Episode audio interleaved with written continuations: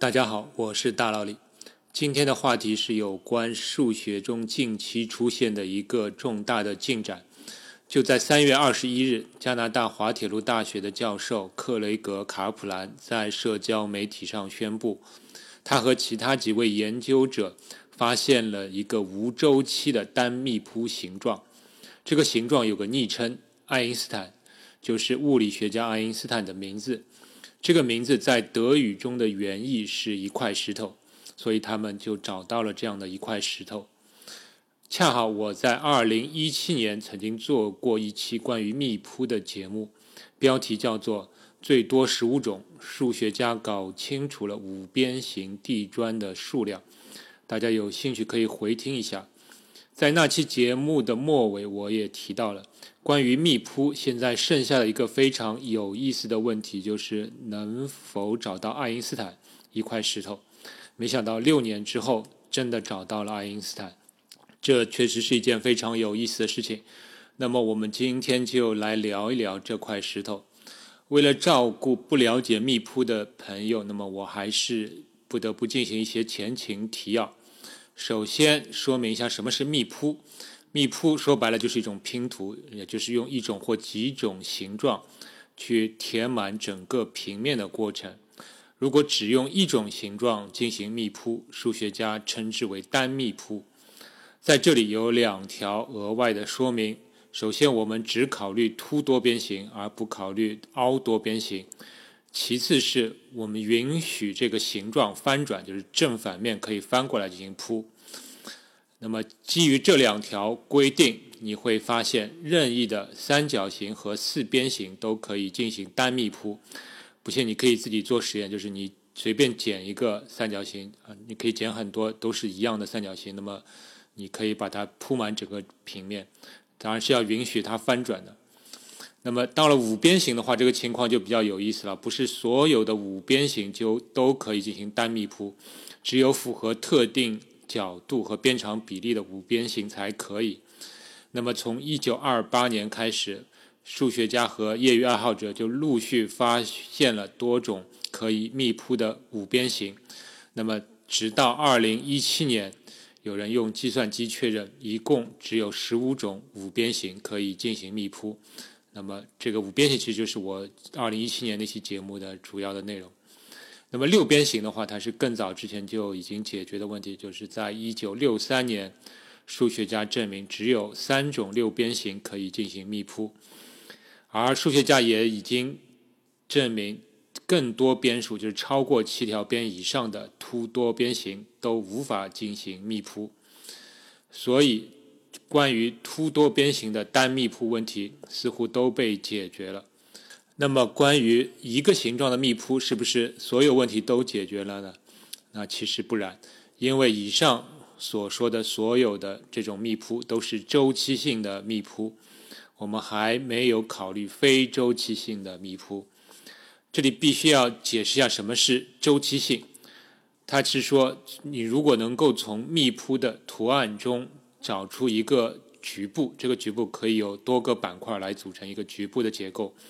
然后你通过平移这块大的结构，能够完成整个的密铺，就重复原先的那个密铺的结果。那么我们就说它是有平移的对称性，也说它是具有周期性的。而之前所说的这种凸多边形的密铺，都可以找出这种平移对称性。所以它们都是周期性的密铺。那么周期性的密铺定义有了之后，那非周期性的密铺当然就是呃没有这种对称平移对称型的密铺了。但是数学家还定义了一个名词，叫做无周期。那么这个原因是在于非周期是一个非常弱的条件。比如说你在一个平面上，你用正方形的网格进行密铺没有问题，那么你只要对里面任何一个正方形，你连这条对角线分成两个等腰三角形，那么此时整个密铺的形状就是非周期性的了，因为你没办法完成平移，找不出任何一个局部能够平移来复现整个图形，因为你这个等腰三角形就已经破坏了整个的周期性。那么显然，这种非周期性的密铺是非常无聊的，所以数学家定义了叫无周期性的密铺。那个无周期性的密铺就是说，你可以用这些形状完成非周期性的密铺，但是你无论如何重组这些形状，你也无法构成周期性的密铺。也就是说，在无周期密铺中，这个没有周期是一种必要性。你没有办法对它进行重组来进行周期性的密铺，比如说你之前说的正方形和两个等腰三角形，那么你很显然你可以把一个正方形和两个等腰三角形合并成一个大的矩形，那么你用这个大的矩形来进行周期性的密铺就太简单了。所以之前的这种一的正方形网格加上一个连接正方形构成的。等腰三角形的这种密铺，那不能叫做无周期性，它确实是非周期性。但是，因为你可以进行重组，进重组之后就可以非常简单的进行周期性密铺，所以它不能叫做无周期性的密铺。所以我们知道，这个无周期性它要比非周期性它条件强许多。就是这个无周期来说，这个没有周期是一种必要性的条件。我看到有很多科普文章中，经常把这个无周期性和非周期性，它都说成是非周期。那么这是会造成一些混淆的，因为它们对应的英语单词是不一样的，它的含义也是非常不同的。所以今天的节目中，我就用无周期性这个词。那么关于无周期性密铺，它的历史可以追溯到一九六一年。美籍华裔数学家王浩他提出过的一种王氏砖块拼图游戏。王氏砖块是这样一个拼图游戏，它的拼图板块都是正方形，正方形的每一条边有不同的颜色。拼图的规则是相邻的两条边的颜色必须一样才能拼在一起，并且这个正方形的板块不能旋转，也不能翻转。那么这样就是一种叫做王室砖块游戏。那么我们的问题是，给定一组王室砖块，你能否判定它能否进行密铺？也就是说，你可以无限的铺满整个屏幕。那么我在节目的介绍里放了一些王室砖块的的图片，大家可以看看。那么这个拼图的规则是非常简单的，但是它的数学内涵是比较深的。它其实是与数理逻辑和图灵机的停机问题相关的。那么，一九六一年，王浩他首先证明了这样一个结论，就是可以找到一个算法，或者说可以找的有这样一个图灵机，它可以接受一组王氏砖块作为输入，然后这个算法这个程序可以判定这组王氏砖块是否可以进行周期性的密铺，或者无法密铺。也就是说，如果你的王室砖块这一组砖块的设呃设定，它是没办法无限的拼图拼下去的，铺不满整个平面，或者说它是可以铺满整个平面，但是是有周期性的，那么这个程序必然会在有限的时间内停机。但是问题就来了，如果这个程序没有停机呢？你能不能下什么结论？那么这时候就会有一个非常有意思的情况。那么我们前面已经说了。停机的话，就表示这个不能密铺，或者是只能进行周期性的密铺。那么，如果你能证明永远不会停机的话，那么也就是说，只剩下一种情况，就是这组砖块可以进行无周期性的密铺。但是问题就在于，你怎么确定这个程序是永远不会停机的？那么是不是，如果你程序还在运行，那是不是有可能就是说你等待的时间不够久？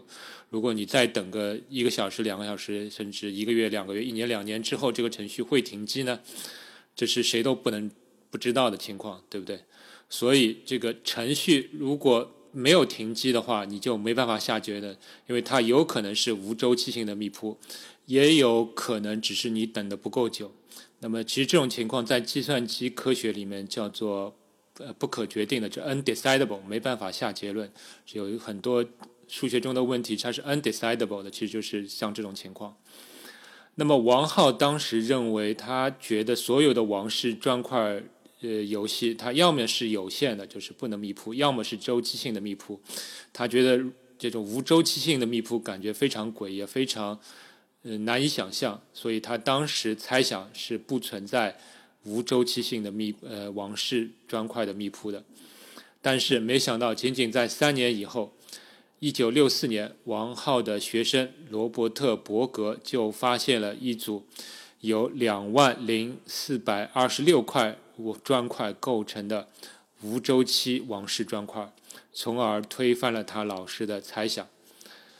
那么，伯格在他的博士论文里，他又把这个砖块数量压缩到一百零四块。那么，这个发现之后，大家觉得非常有意思，就是居然能够存在无周期性的这种密铺，所以很多人就开始研究。那么，一个目标就是说，我们希望把这个无周期性密铺所需要的砖块的数量、图形的数量压缩的越小越好。那么，一九七一年，拉尔夫·罗宾逊把这个数字压缩到五十六。一九七八年，有人找到了十六块砖块的王室砖块无周期组合。那么，到一九九六年，这个数字先后被压缩到十四和十三。那么，直到二零一五年，终于有人证明了十一是最少的可以构成无周期。密铺的王室砖块数量就是十一块，有人找到了一种可以进行无周期密铺的王室砖块，并且他也证明了十块是做不到的，再少是不可能的。那么关于这个王室砖块的无周期性密铺的问题也很精彩，我可以单开一期节目来讲。那么我们今天讲的这个无周期性密铺呢，其实是一种更为一般化的密铺。也就是它比王室砖块的这种密铺条件其实更宽松一点。我们今天讲的密铺，它并不要求是必须是正方形，而且图形是可以旋转和翻转的。那么，如果我们取消了这些限制，能否找出一些无周期性密铺的形状呢？并且砖块的数量更少呢？那么答案当然是可以的，因为我们更加自由了，因为规则更少。那么，在一九七一年，还是罗宾逊，他其实就已经发现了只使用六种形状的无周期镶嵌、无周期密铺的图形。那么，到一九七四年，这个无周期密铺的一个之前最出名的成果产生了，它是由罗杰·彭罗斯发现的，只使用两个形状的密铺，它被称为彭罗斯镶嵌。我相信很多听众都知道这个大名鼎鼎的罗杰·彭罗斯，他是著名的科普著作《黄帝心脑》的作者，也是2020年的诺贝尔物理学奖的得主。那么他在1974年发现了由这样两个菱形构成的形状，他通过恰当的组合可以非周期的密铺整个平面。那么我把彭罗斯镶嵌的图案放到了节目中，大家可以看一下。你也可以观察一下，你能否看试试看找找看它其中有没有平移对称性。那么你会发现它是找不到的，你没办法找出一个局部，通过平移这个局部可以复制整个全整体，这是做不到的。那么更为重要的一点是，你把这两个菱形拿出来，你无论你再重新怎么组合，你也无法能够周期性的密铺整个平面。也就是说，你拿两个图形进行任何组合，然后你说我可以平移这个组合密铺整个平面，那是可以告诉你是做不到的。只有在符合这个条件之后，那么彭罗斯镶嵌它才是一种无周期性的密铺。那么当年这个彭罗斯找出。这个密铺之后也是相当的轰动啊！人们没有想到这个拼图还可以这样玩，而且当时的影响力已经超出了数学领域。现在有不少的建筑把这个彭罗斯镶嵌用在了外墙装饰和铺地砖上。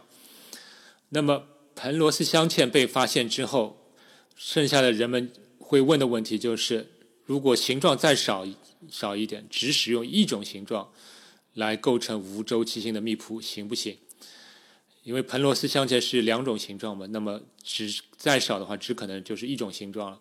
那么关于这个问题，它是最早出现在德语的文献中，而且被叫做爱因斯坦，它的意思就是一块石头。那么很长一段时间里，人们都怀疑是否存在这样的一块石头，因为感觉上用一种形状就要构成无周期的密铺，这好像是非常难的。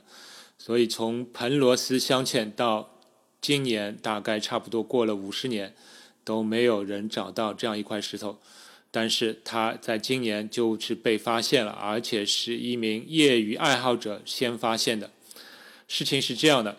英国有一名名叫 David Smith 的打印工程师，他也是一名数学爱好者，